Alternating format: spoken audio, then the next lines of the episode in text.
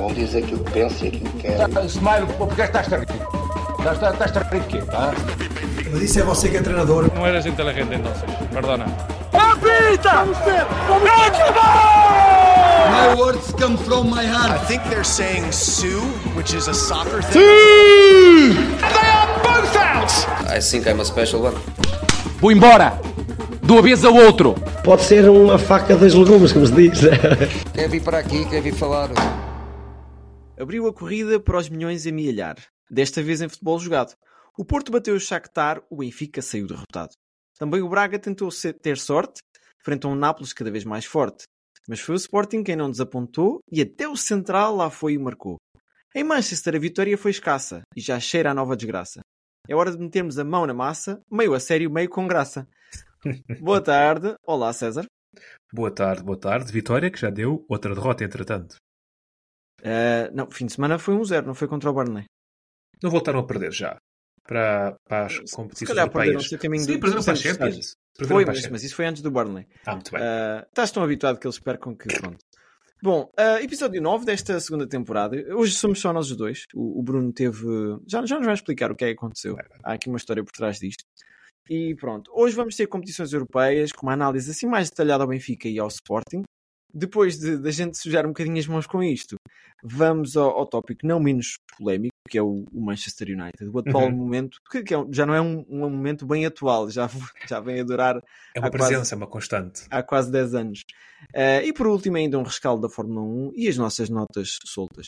Portanto, se começaram agora a ver-nos, não, não esqueçam de pôr aí o likezinho, que nos ajuda a crescer.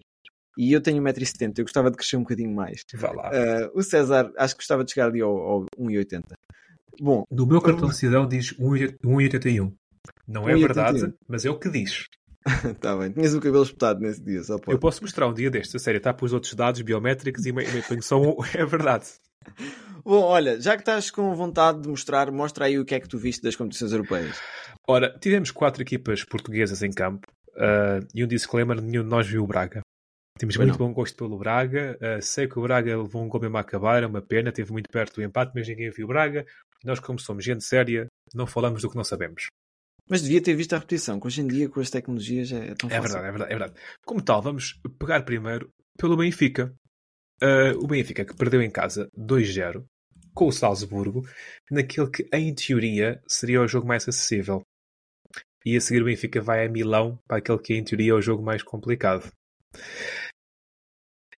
Eu tenho um sabor muito agridoce com este jogo. E atenção, que uma derrota em casa é sempre mau. Nos primeiros 15 minutos, isto é um jogo atípico. Nos primeiros 15 minutos, o Benfica teve um vermelho e dois penaltis contra. Tudo bem assinalado, diga-se passagem. Sim, tenho uma ideia que sim. O Benfica pôs a jeito. Mas, e agora para construir o meu caso, para uma equipa que jogou 75, que os jogos agora têm, têm, têm tempo extra e prolongamento e, e mais. etc. Uma equipa que jogou quase 100 minutos com menos um jogador teve domínio por completo do jogo quase todo. Yeah. Tanto que o segundo gol do Salzburgo vem de um, de um ressalto, um contra-ataque, uma atrapalhada. Não sei se viste isso. Uh, vi- não, não me recordo agora, mas eu vi, vi o resumo alargado agora.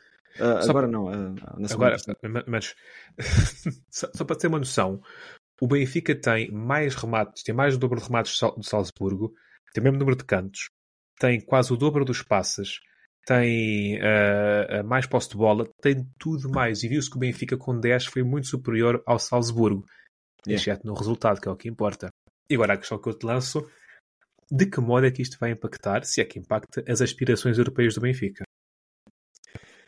Olha, uh, eu falei com alguns benfiquistas esta semana e o consenso geral foi que esta época, isto para dar um bocado de contexto ao meu raciocínio, esta época é uma época que tem que sair bem ao Benfica. Porque é a época em que tu dás o salto para o nível a seguir. Fizeste uma época fantástica o ano passado, com alguns jogadores a saírem, isso pode ter impactado. Uh, shout out aqui para o Gonçalo Ramos, que começou a marcar. Uh, marcou este fim de semana pelo PSG. Ao fim de seis jogos. Yeah. Mas ele tem valor e eu não lhe tiro, não lhe tiro o valor. E ao, e ao Félix também, que está tá, tá a ter um início fantástico no Barça. Mas pronto, o Benfica. Era importantíssimo ganhar este jogo porque era o adversário mais fácil.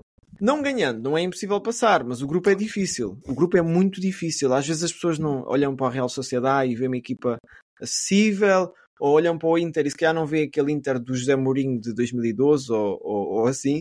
Mas o Benfica ano passado foi eliminado pelo Inter e não sei se este ano vai conseguir tirar pontos ao, ao, aos O italianos. Inter que deu 5 ainda esta semana passada ao Milão foi empatar a Real Sociedade. Não é fácil ir jogar lá. Não, não, não. É, lá está, uma deslocação difícil e a Real Sociedade cada vez mais tem um projeto sério. eh, e que eu gosto, gosto de ver. Já não sei tanto aquela lógica dos bascos, né? Uh, porque há ali. Desde Aliás, os anos eles- 80, mas tem, tem, tem saído um bocadinho disso, sim. Yeah. Mas não vai ser fácil. O Sporting até teve alguma dificuldade no início da época contra eles. E eu agora não sei de cor, mas sei que o guarda-redes dele é, é um jogador experiente. É o. É o não é o Reina. Não. Não, não sei de cor. Tocaste- É, é um treinador, é, é um, é um, é um guarda-redes assim que esteve já na ribalta. Ah, e tem muitos jogadores desses. Tem muitos jogadores desses. Já. O, o Benfica vai ter dificuldades no resto do grupo e este era. Eu diria que jogar em casa com o Salzburgo e jogar fora com o Salzburgo seriam os seis pontos que o Benfica tinha a obrigação de conquistar. Sim. Não conquistando, vai agora andar a correr um bocadinho atrás do prejuízo. Mas não. Não está nada perdido, né? Agora vamos, vamos ver o que, é que, o que é que isto vai dar. O, o- uma das coisas que eu reparo no universo benfiquista, e que até o Rui Costa fez menção a isso na sua última eh, entrevista de mercado, que é que os benfiquistas ou estão muito no céu, ou no, no paraíso, ou no inferno. E passam muito rápido. Não há meio termo. Sim. Nos grupos benfiquistas que eu sigo, já se fala: é pá, é para ir para a Liga Europa, é para ir para a Liga Europa e lá é que nos vamos safar. Meus caros, foi um jogo. Faltam cinco. Não, não seria má, essa, essa lógica não seria má. Mas eu acho que o Benfica tem equipa para passar, tem equipa para vencer a Real Sociedade em casa, e o Benfica já nos habituou quando é preciso. Aliás, habituou-nos na época passada, não tanto nesta ainda. Quando é preciso chegar à frente, jogar bem e ganhar. Eu acho que isso vai acontecer. No entanto, e ontem eu ouvi esta análise, já não sei de quem é que foi. Já não sei quem é que teve esta análise. Ah, foi na. Eu estava a ver a, a CNN que disseram que este momento da época é um bocadinho similar àqueles momentos que são mais do final da época, em que o Benfica tem muitos jogos seguidos complicados. É E verdade. que se- lembras-te daquele jogo o ano passado, o Benfica perdeu, eh, empatou com o Porto ou perdeu com o Porto fora, Uh, Benfica perdeu com o Porto em casa. depois foi em casa. Depois tiveste, tiveste o jogo com o Braga, o jogo com o Chaves, a Houve ali Mundial. um- Houve ali um turbilhão. Yeah. E o Benfica está um pouco nesse momento, normalmente veio no final da época, mas está a vivê-lo agora, com jogos difíceis nas competições europeias.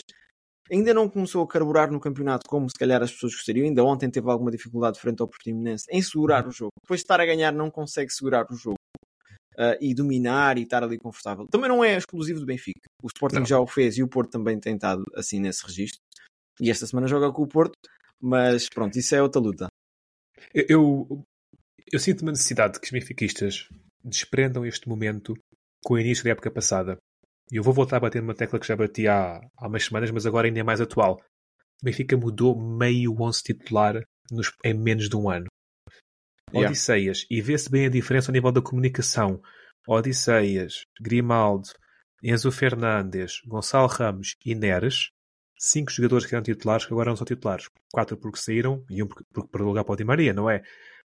Tu, tu, no espaço de meio ano, pouco mais, mudaste cinco jogadores. Causa impacto, causa diferença e eu, cada dia que passa, mais sinto falta do Grimaldo. E é engraçado que eu estava a ver o, Ah, o, o, o Portinense Benfica e o comentador usou uma expressão que eu uso. Ele disse: O Grimaldo às vezes parecia um número 10 à esquerda. É mesmo.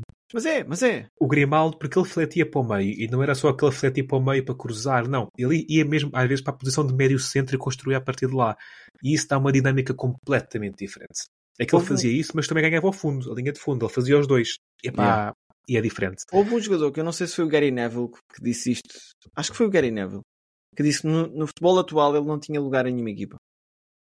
Porque antigamente os alas Sim. era uma posição muito mais natural de defender e de. Ah, ok, subias um bocadinho, fazias uns cruzamentos, mas depois voltavas atrás. E o Benfica, tanto que vocês, benfiquistas, vocês, entre aspas, ah, a comunidade futebolística em geral, não é só, não é só os benfiquistas, que criticam muito a utilização do Washington a defesa esquerda. Eu acho que aquilo é uma tentativa de meter um jogador que sabe mais ou menos jogar à bola ali naquela posição. Mas Que, que ontem fez a primeira parte de defesa esquerda e a segunda à direita. Só para. Yeah, yeah, yeah, yeah. Não, Olha, uh, só para corrigir aqui uma cena, eu pensava que, que, o- que o, o Sociedade ainda tinha o guarda-redes que eu, que eu estava a pensar, mas que ainda não cheguei ao nome, mas não, é o Ramiro. O Ra- ah, o Ramiro. Olha, lá em Santarém há um café. O café do Ramiro. Café do... Ou, não, tu, tu, tu ia confundir com o Bruno Aleixo. O Pois Bruno é, Aleixo é que tem o café do. Onde não se pode comer gelados. porque ele desliga a máquina. Uh, desliga a máquina e a arca fica fria toda a noite, fica tudo mal. Mas eh, o, o Benfica depende muito de si. O Benfica tem potencial para mais e melhor. Vamos observar paulatinamente com, com calma a progressão deste Benfica. É o que eu diria. Sim, quando isto começar a carburar, acredito que vá, vá dar frutos. Antes de ir ao Sporting, nota rápida para o Porto. E uh, eu, acho que, eu acho que o Bruno não está aqui porque nós tínhamos posições diferentes em relação a este jogo do Porto e uh, acabou a ficar para o meu lado. Eu mando muitos tiros nos pés, mas às vezes também mando umas certas. Então o Porto foi dar 3 ao Shakhtar e não deu mais porque não calhou, porque claramente abrandou. Este Shakhtar, com o devido respeito, viu o jogo, mete dó. Um Shakhtar que tem um central de seu nome, não sei se viste, Yaroslav Rakistiki, que deve ter um IMC de 30 e picos. Um bocadinho acima do, da, da média. Pois, pois e viu-se a jogar em Hamburgo, num campo claramente neutro. Um, Galeno esteve muito bem, o Porto claramente tirou o pé do acelerador. Uh, e nota para, para o Porto que ganhou bem, mas com o Shakhtar que claramente está em sub-rendimento. Não sei se viste algum highlight, alguma coisa. Não, ah, pareceu um jogo controlado pelo Porto. Talvez o jogo mais fácil do Porto até à data neste, neste, neste período. Uhum. lá está. Porto e Benfica, e é interessante falarmos disto em semana de clássico. Porto e Benfica parecem muito semelhantes na falta de confiança, na falta de segurança. Mas o Shakhtar é, já não é o Shakhtar Donetsk, é o Shakhtar de Hamburgo agora. É...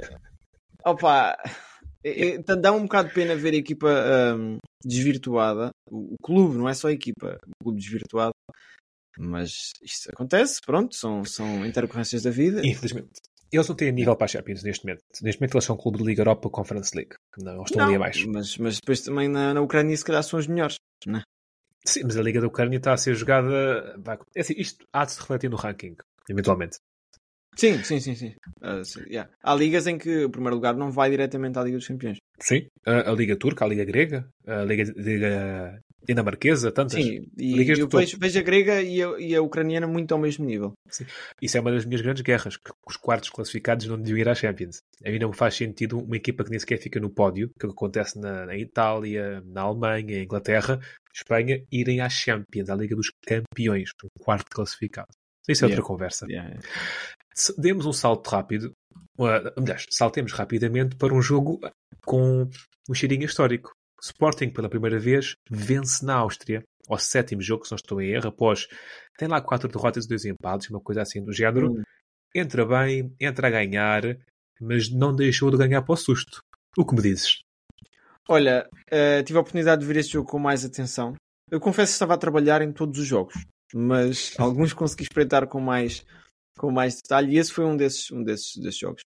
Uh, Sporting, pareceu-me que quando meteu o pé no acelerador, ganhou facilmente. Uhum. Acho que complicou o jogo sem necessidade.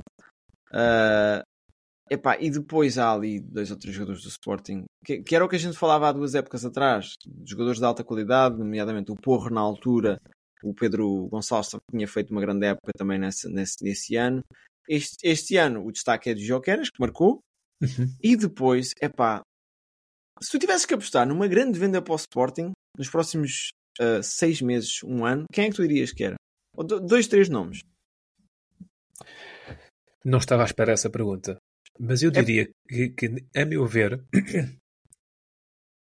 vai, vai ser polémico. O maior ativo do Sporting para mim é o Diomandé. Concordo. Não é polémico. Pronto, não é polémico. Bem. Eu queria ser polémico, pá. Se calhar ia dizer o, não sei, o Mateus Reis. é, pois, não, esse não, é para se podiam levar a... que eu até ajudava um bocadinho. Uh, não, pá, o Diomandé é um jogador é. muito completo. Tem 19 anos. É isso, é isso. Tem 19 anos. É o Pote é irregular, o Edwards é irregular, o Morita já tem 27 e 28 anos, é japonês. Uh, o Inácio... Há, há, jogadores que, seguindo a tua lógica do que tu, tu costumas dizer, estão ali no limite deles. E é fantástico. Sim. Para a Liga Portuguesa e para estas competições europeias dão perfeitamente. Ótimo. Acho que, acho que numa equipa maior se eclipsavam. O Potter era um deles. O Potter esteve na Premier League, no Wolves, e por alguma razão. Era não... mais novo. Está bem, mas há jogadores mais novos que começam logo a disputar. Agora, o Morita e o Nuno Santos não vale a pena saírem. Não, não, não. E aliás, ficam ali como lendas.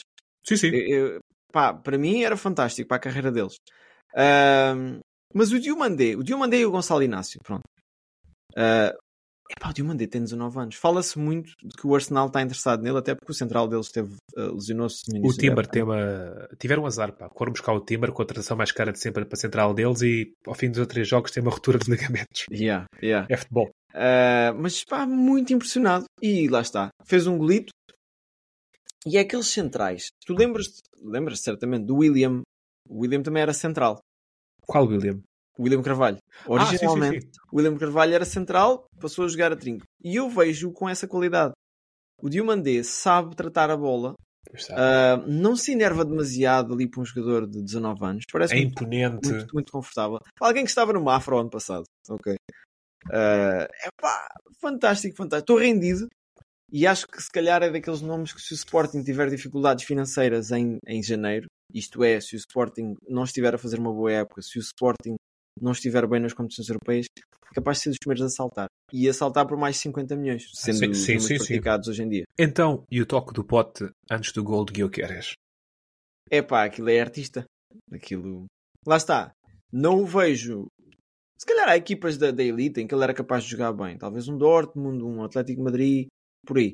Mas não o vejo num Real Madrid ou num Barcelona. Modo nenhum.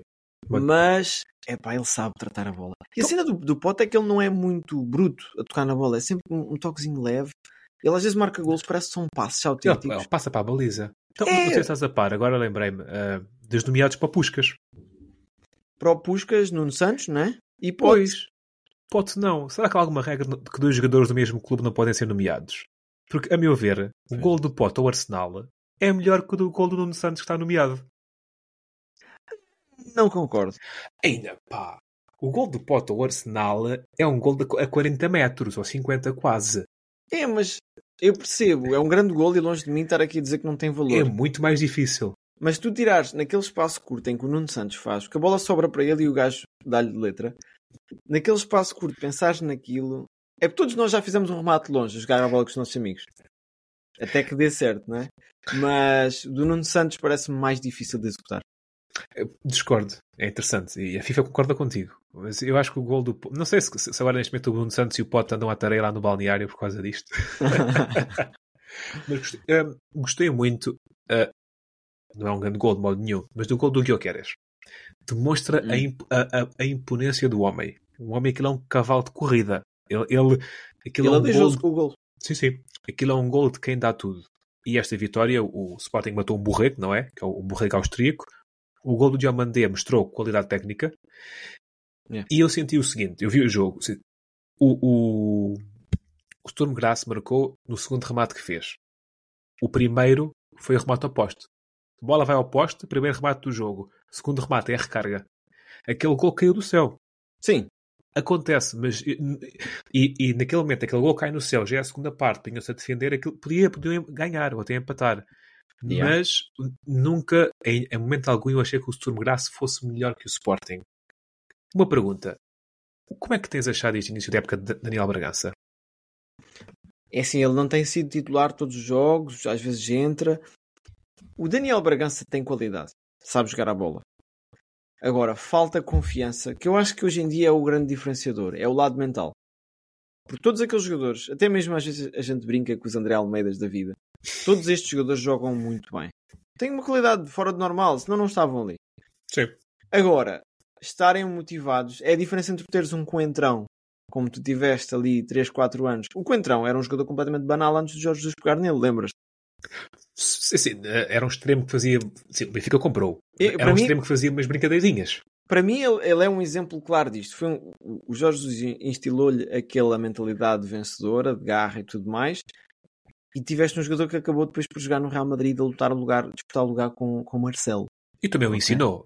O Jorge de ter- estou a falar sério, há de ter ensinado sim. muito sobre aquilo que é ser um defesa esquerda, que ele era extremo. Sim, mas aquilo pareceu-me ali um, um shift de men- de mentalidade. E é o mesmo que, que perguntaste do, do Bragança. Sim. O Bragança, acho que é um jogador que historicamente eu via com, com capacidade de um dia até ir à seleção. Hoje em dia já não vejo isso. Mas que pode estar ali ao nível de um pote no seu melhor, acho que é possível. Nota rápida para fechar. Próximo jogo, Sporting Atalanta. Um jogo que há de ser muito interessante de, de, de É, é o seguir. jogo. É o jogo. É o jogo dos líderes, em teoria. Yeah. Uh, vai ser difícil e vai ser uma batalha interessante entre dois treinadores que conhecem muito bem as suas equipas, que trabalham com aqueles modelos há muito tempo. Exato. Acho que o Sporting neste momento está mais forte.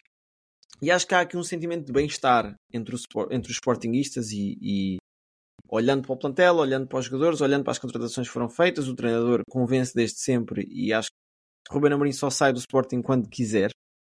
Uh, é para a não ser que faça muita asneirada. E vai ser interessante. Tem tudo para ser um bom jogo. Tem tudo para ser um jogo taticamente disputado, talvez não tanto a nível de golos, mas mais a nível tático. O que é que Muito tu bem. achas? Ah, um, um, um olha, eu, rápido. Para, ah, para, para quem não é adepto de sport, Sportingista, como é o meu caso, mas que apoia os clubes portugueses na, nas competições europeias, era o jogo que eu gostava de ver. Yeah. Tem tudo para ser um bom jogo. Uh, numa, uma hora da tarde. O jogo é às 5 e tal da tarde. 5 e tal Hum. da tarde em Lisboa, Sporting Atalanta. Uh, e eu, eu, diria que até que o empate não era negativo. Para o Sporting? Eu sei que não, eu sei que ainda há um jogo lá, um, mas que o, até o empate não era negativo. Uh, porque, porque pode, a Atalanta pode perfeitamente perder pontos uh, até chegar a outro jogo com o Sporting. O Sporting joga hoje com o Rio Ave, não é? Certo. Certo. De casa ou fora, nem sei. Acaso. Acho que é fora, mas. Não, é em casa. A gente viu isso a Em semana casa. passada. Muito bem. Uh, bom, siga. Passemos a seguir, passo a palavra para uh, o caso mais complicado do momento, não é? É verdade. Olha, talvez não seja o mais complicado de todos, mas é um dos complicados que estão aqui. Uh, não, acho que em termos de duração, se calhar é o mais complicado. Vamos falar do quê? Do Manchester United. Esta semana o Manchester voltou a claudicar nas competições europeias. E eu tinha destacado aqui Manchester Bayern Munique como sendo um bom jogo. Quem viu o jogo, acho que até ficou surpreendido no lado positivo. Deu muitos golos. Uh, Bruno Fernandes ainda fez um remate. Casemiro arriscou a meter a cabeça e quase que aquilo ia empatando. Uh, ficou 4, foi o 4-3 nessa altura. Ah, não, foi o 4, foi o 4-3 ou o 3-3, agora já não sei. Mas o pronto. United nunca teve à frente. Empataram, chegaram a empatar ou não? Acho que não, mas agora não sei. Se calhar não, se calhar não. Sabes que os jogos já foram semana passada, a gente ainda está a falar deles. Uh, mas pronto, temos que começar a fazer um desportólicos logo à quinta-feira para Hum. matar os, os coelhos. Bom, então o que é que temos aqui? O Manchester United, desde que uh, Sir Alex Ferguson se foi embora, teve entre interinos e treinadores uh, oficiais qualquer coisa como oito pessoas.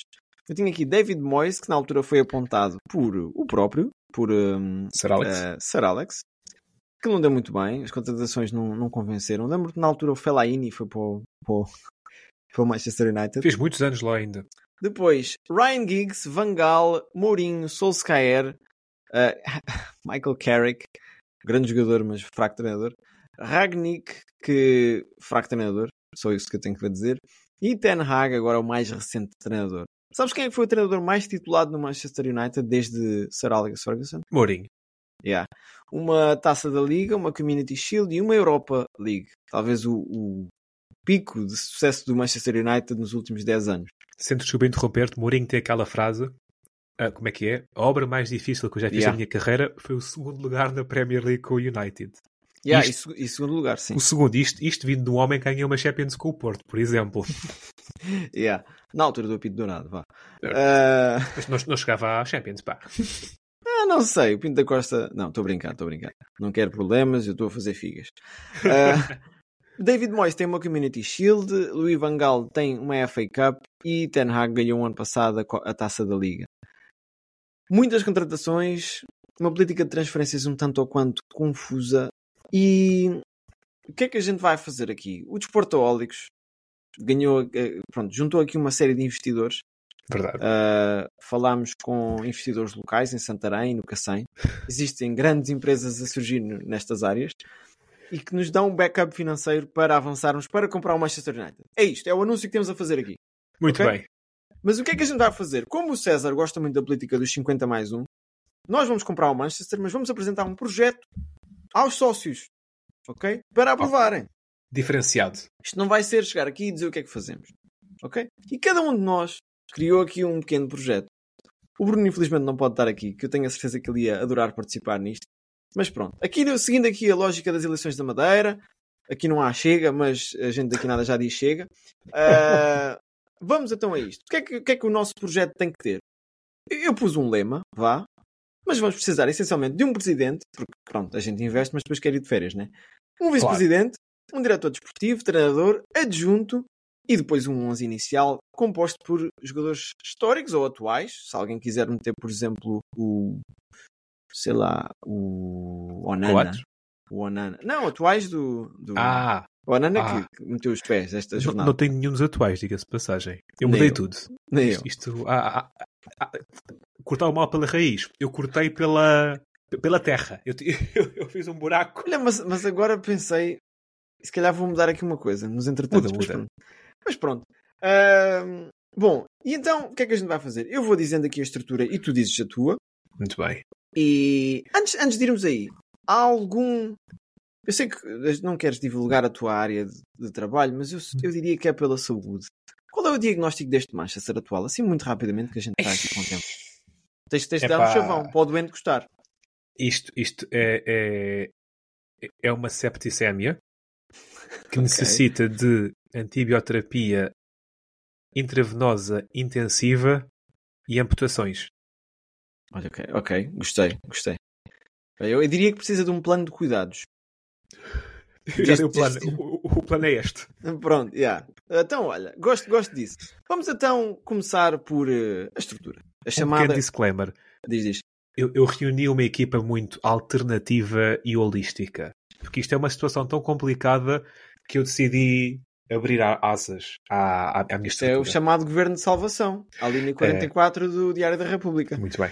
Vamos lá então. Ah, então, neste projeto de salvação do Manchester United, quem é que escolherias para presidente? o homem que eu, eu, eu, eu fui muito a Portugal. Porque os nossos. pá, não há ninguém mais habituado a ligar com crises que os portugueses. Desde o Afonso Henriques a bater na mãe, aos descobrimentos. Então, quem é que teria da foi? Grécia, mas sim. Podia. O último português a lidar com uma grande crise e que resolveu. Próximo presidente do United é o Almirante Gouveia Mel. É a minha proposta. Não há ninguém. Ele, ele pegou num país do PS, numa pandemia da Covid, com pessoas a morrer. É o próximo presidente, o Almirante Gouveia e Mel.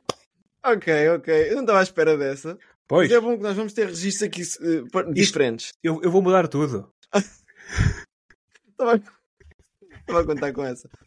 Presidente, para mim, então, olha, pá, não bate o teu, não bate o teu, mas sendo que isto ainda é futebol e não é vacinas, ahm, Sir Alex Ferguson, Ah, para mim, como presidente, porquê? O senhor já está velhote, pá, também não vamos meter a ele para treinar. Então, uma pessoa para orientar ali as coisas ah, vai ser o Sir Alex Ferguson, assim com o seu pulso pesado. muito bem. Vice-presidente, não me digas que é o Passo Coelho. Não é o passo escolha, agora vou entrar numa de futebol. Na lógica daquilo, daquilo que acontece no Benfica, pode-se ter vários vice-presidentes. E eu vou entrar por punho firme. Eu preciso de dois indivíduos, um que controla os jogadores quando estão no- em campo, na academia, no mundo do, do Manchester, e outro para controlar as suas famílias e a sua vida privada. Dois vice-presidentes, Roy Keane e Fernando Madureira.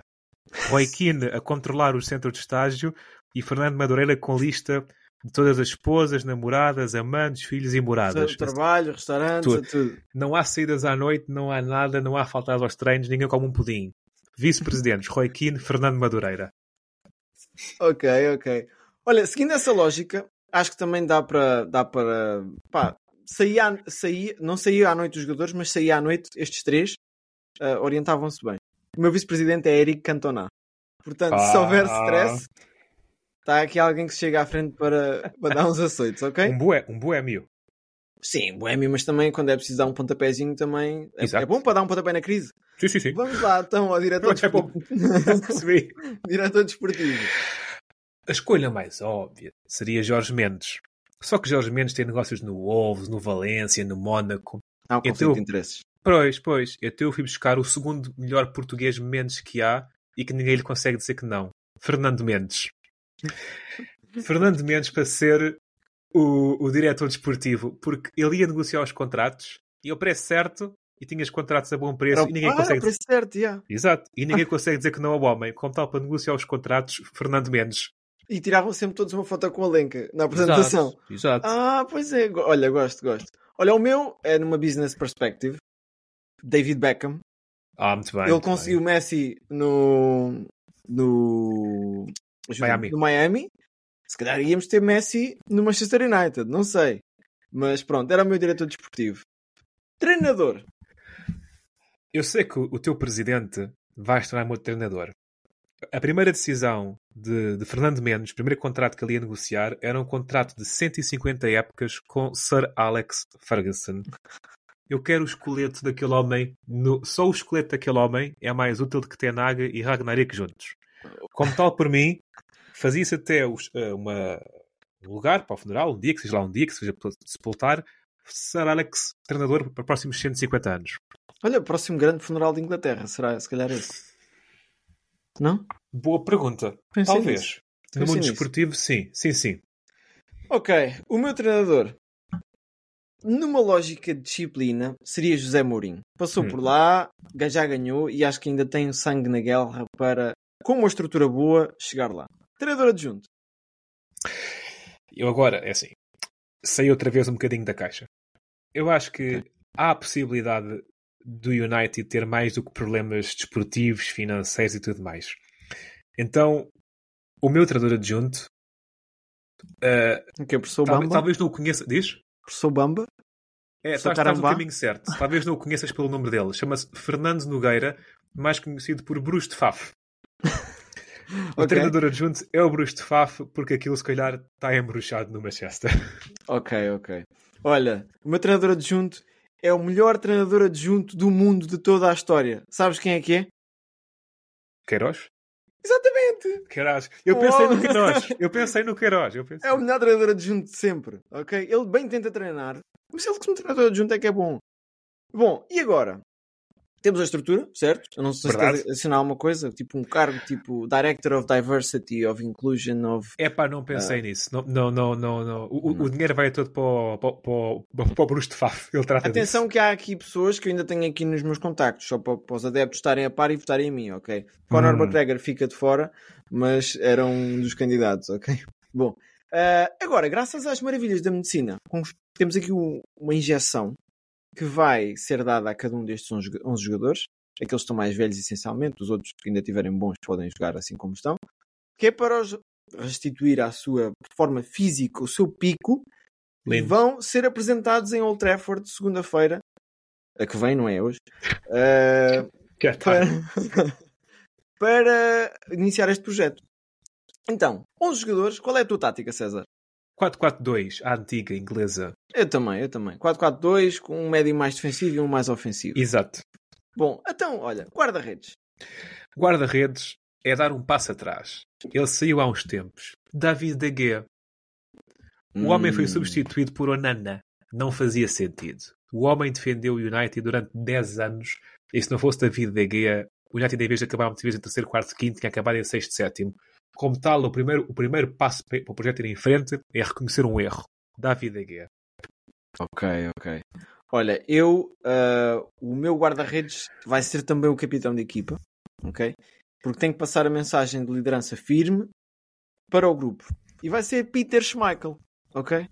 Portanto, um homem que não faz amigos dentro das quatro linhas, nem fora das quatro linhas. Mas é o líder que a gente precisa. Ah, defesas, portanto, na direita. Na direita, eu tenho aqui uma arma secreta. Gary Neville. Gary Neville, internacional inglês, conhecedor da casa, sendo que Gary Neville vai se manter o seu emprego como pundit. Assim acaba o jogo e faz a review do jogo. E temos sempre a imprensa favorável. Ah, olha, isto É isso. É Acaba, assim que se monta uma ditadura. é isso. Acaba o jogo e vai a seguir fazer o, o- a review do jogo a dizer: epá, tivemos muito bem e tal, mesmo com as derrotas. É defesa, direito e diretor de comunicação. Tudo. Concordo. E comentador. Mas sabes uma coisa? Pá, lá está, é o conhecimento. As pessoas podem ver que ele não tem conhecimento. Das pessoas. Não, não votem neste tipo. Gary Neville teve um esgotamento há pouco tempo atrás. Portanto, também é o meu defesa de direito. Mas eu não vou dar essa responsabilidade ao homem. Tá Oi, não sabia, não sabia. Pronto, está tá a ver, está a ver aqui. Isto é a situação que nós temos no país. É Este, este tipo de governo PS. Ah, vai buscar o Washington. Olha, ah, centrais. Centrais. Ah, ah, uma dupla de sanguinários. Nemanja Vidic e Abstam. Não passa Epá, nada. Roubaste nos centrais. Foi. E eu, eu ia ele viu, munir, estava aqui, ele estava aqui a ver a minha eu cábula. ia munir ambos de uma navalha nos calções. Não passa nada. Pensava que era para rapar o cabelo ao resto da equipa. Também. Bom, então olha, estamos iguais. E na esquerda? ligação Estrela Manchester. Patrícia. E eu fazia do Estrela da Amadora uma sucursal do United. Isto é fantástico, porque eu também tenho o Patrícia Evra. Isto só demonstra quando um jogador é bom, quando os jogadores são bons, não há dúvida. Ah, sim, sim. Não há Sim, dúvida. Bom, meio campo. Começamos pelo trinco. Ora, eu vou trazer aqui um nome um bocado fora da caixa. Tenho aqui uma nota e tudo. Este eu homem, sei em quem é que tu vais. campeão europeu pelo United em 68, bola de ouro em Ah, ok, 66, campeão do mundo em 66, mas o seu maior feito, porque isto o United é uma desgraça por completo, é complicado sobreviver ao United. E quem é que consegue sobreviver ao United? Sir Bobby Charlton. Nem mais, um dos poucos jogadores que sobreviveu Ao ao avião que desastre aéreo. caiu, ao desastre aéreo. Bobby Yeah. Charlton para segurar o meio campo do United. Já, olha, realmente, pior que, pior que a vida dele já tinha estado, não fica, de certeza. Não dá, não dá. Homem sobreviveu um Mas olha, um- jogava para as competições europeias.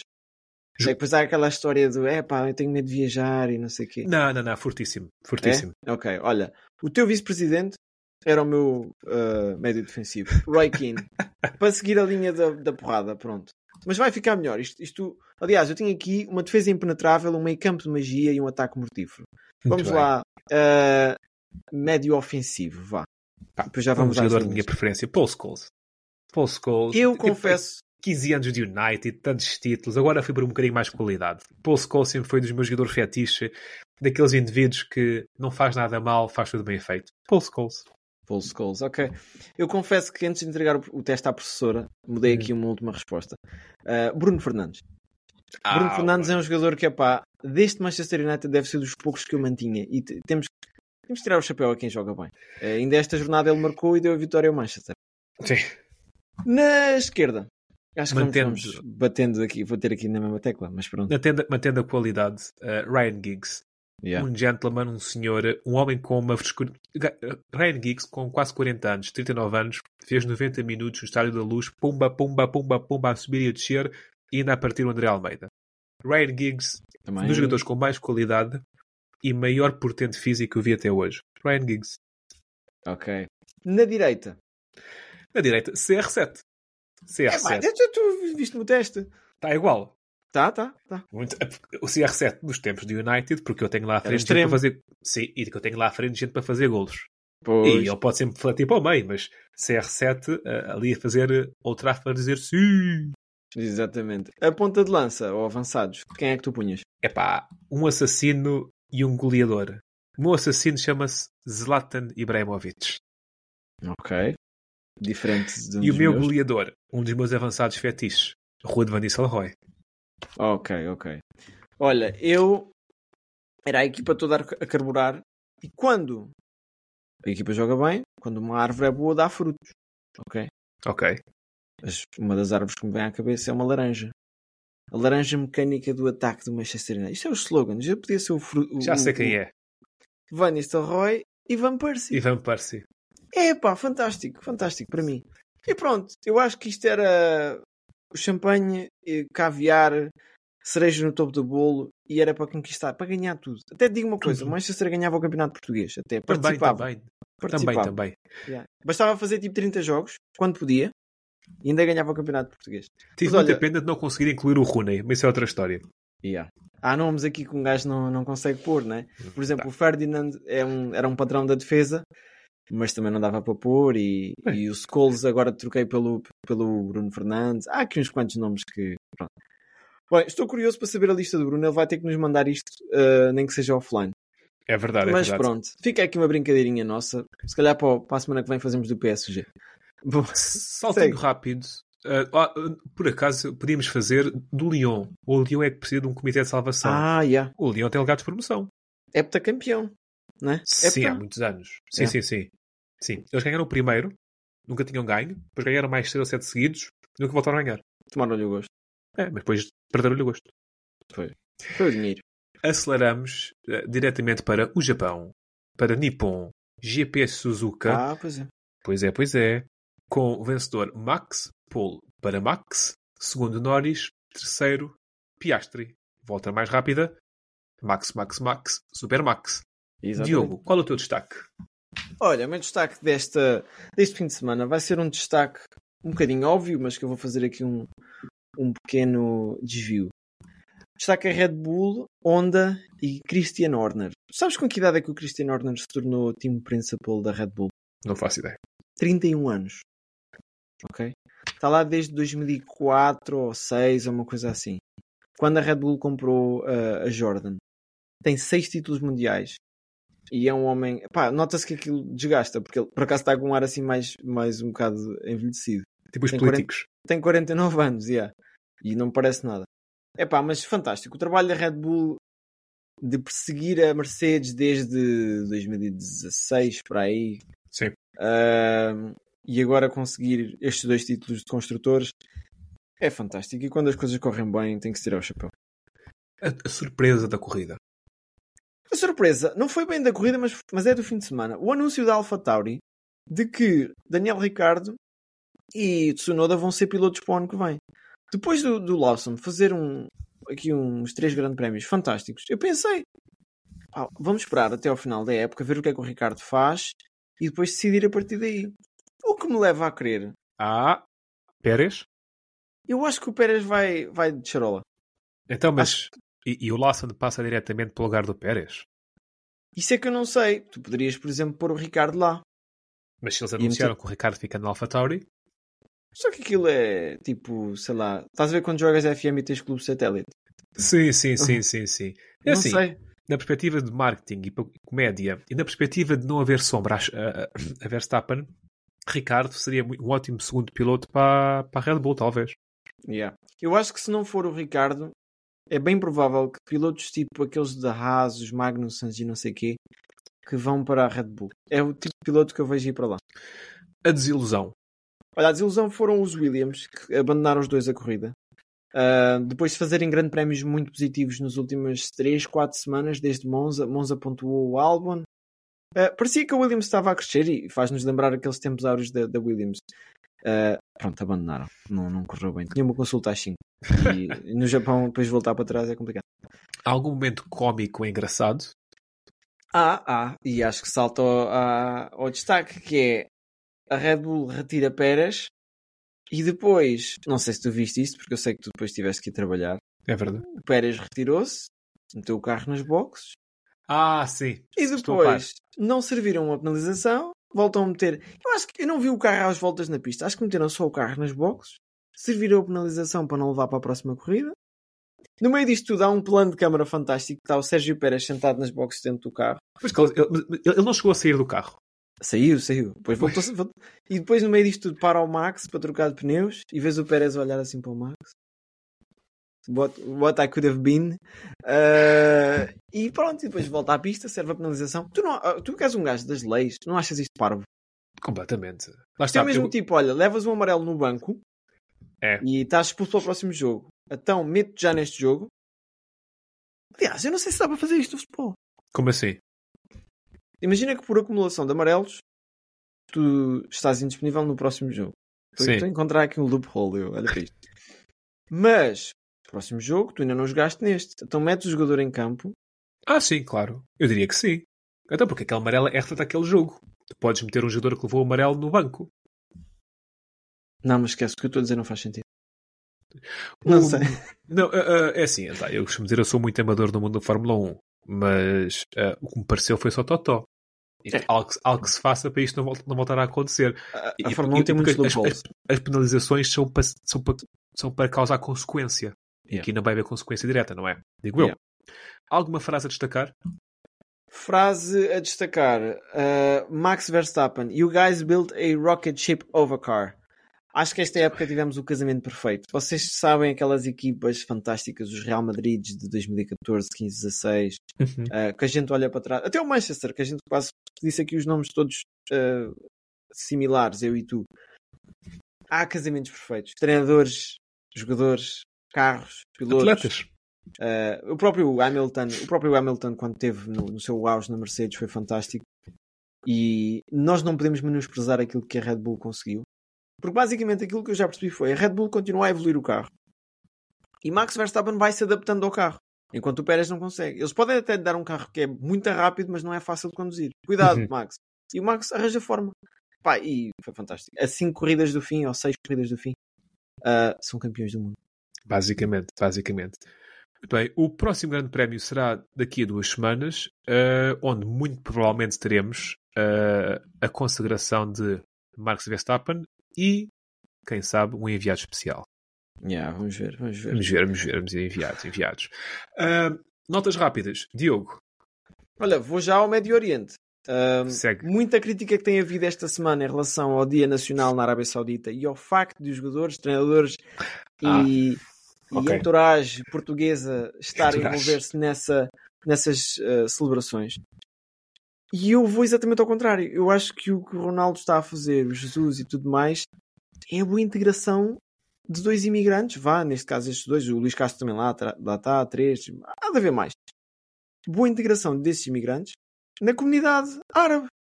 Isto é fantástico. Isto é o mesmo que nós em Portugal termos eh, os nossos imigrantes a celebrar o 25 de Abril, a celebrar o nosso Dia da Independência, a celebrar as coisas que, que é o que no fundo todos nós, às vezes aqui nos nossos debates de café do dia a dia, nos queixamos que as pessoas não estão integradas na sociedade. Aqui tens um exemplo perfeito. Epá, e não vamos estar sempre a bater no ceguinho de que a Arábia Saudita não respeita os direitos humanos e não sei o quê. Então o quê? Não se faz nada. Pronto, não se respira na Arábia Saudita. Tem que se começar por algum lado. Divirtam-se e pronto, tiros para o ar. Siga. O, o meu ponto de destaque, minha, minha nota, é o primeiro ponto de sempre uh, do rugby português no Campeonato do Mundo. O empate frente à Geórgia, que tivemos à beira à beira de ganhar. Devia ter sido uma vitória, acabou por ser um empate 20-20, uh, mas um momento histórico para uma seleção amadora. Volto a dizer isto, que na seleção amadora um grande bem-aja uh, aos lobos. Muito bem, muito bem. Olha, e o Bruno mandou-nos aqui a, nossa, a sua nota de destaque e eu vou passar a, pass- a passar o áudio. Espero bem que isto se ouça bem. Alô, alô, minha maltinha. Pois é, eu esta semana baldei. Baldei, mas tudo isto tem uma razão. E a razão é muito simples. Eu vou-vos apresentar e vocês vão percebê-la por completo. Uh, eu fui um batizado. A Bragança. Diogo, tu sabes como é que é o Lourenço, não é? Copinho aqui, outro copinho ali. E eu, olha, era para aí meia da tarde, estava fechado numa casa de banho. E, e não vou entrar por nós. Não vou entrar por nós porque foi muito mau e eu ainda estou a recuperar. E qualquer acrescento de qualidade que eu pudesse dar ao nosso programa nunca seria bem-vindo. É mesmo assim. Ainda assim, vem aí clássico, vem aí clássico, e eu tenho que vos mandar assim umas papéis para o ar. Temos um Benfica a jogar um futebol deslocadamente fantástico, e temos um Porto a jogar um futebol deslocadamente fantástico nos últimos 5 minutos do- do- dos encontros. Portanto, vai ser um empate a uma bola, com os gols marcados nos últimos 30 segundos. Ou seja, ao minuto 105.30 e ao minuto 105.35, logo no jogada a seguir. Vai ser um jogo emocionante e tenho quase a certeza, mas isto, olha, lançamento aqui, tenho quase a certeza que Ausgens vai jogar a lateral. Agora, se é direito ou esquerdo, não sei. Também podia jogar a médio, também podia jogar a guarda-redes, aquilo que está lá no Benfica. Ah, agora, ponta de lança, ele também, também jogar a ponta de lança, ele e a extremo. Mas pronto, isso são coisas do, do, do Sr. Ambrosio Schmidt, como eu lhe chamo neste momento. Maltinha, um grande abraço e pronto, um igual, não se esqueçam, vai ser certinho, podem apostar. Abraço hoje. E o nosso podcast vai ser removido porque tem aqui sugestões de apostas. Ah, peço desculpa que eu tinha isto aqui com o áudio a 1.5 de velocidade. Normalmente é assim que eu ouço as mensagens dos meus amigos. Está aqui o segredo. Ah, O que é que eu ia dizer? Uma piada, César, só para tu teres. porque Eu sei que tu vai- vais achar graça a isto de curiosidades. Agora os jogadores, nos sites como os 00 e tudo mais, já não tem aquela coisa tipo 90 minutos, média de jogo, média de minutos por jogo, 90 minutos por jogo. Agora tem tipo 100 minutos por jogo. por causa dos jogos serem tão, tão grandes. Eu vi que o Diomandé tinha uma média de 98 minutos por jogo. É que é fantástico, é fantástico. Ok, Bom. chegou. É mesmo, é mesmo. Acho que está tudo por esta semana. Uh, concordas? Podemos uh, fechar aqui as hostes. Uh, bom, então, não se esqueçam, façam aí o vosso like, subscrevam as nossas redes sociais, mandem-nos beijinhos. As meninas podem mandar. Não, não, não. não, Nós não, gostamos. não, Nós, nós não. gostamos de tudo. Não. Já sabem, tenham uma boa semana de desporto sem moderação. O meu abraço e o abraço do César. Cumprimentos. Tchau.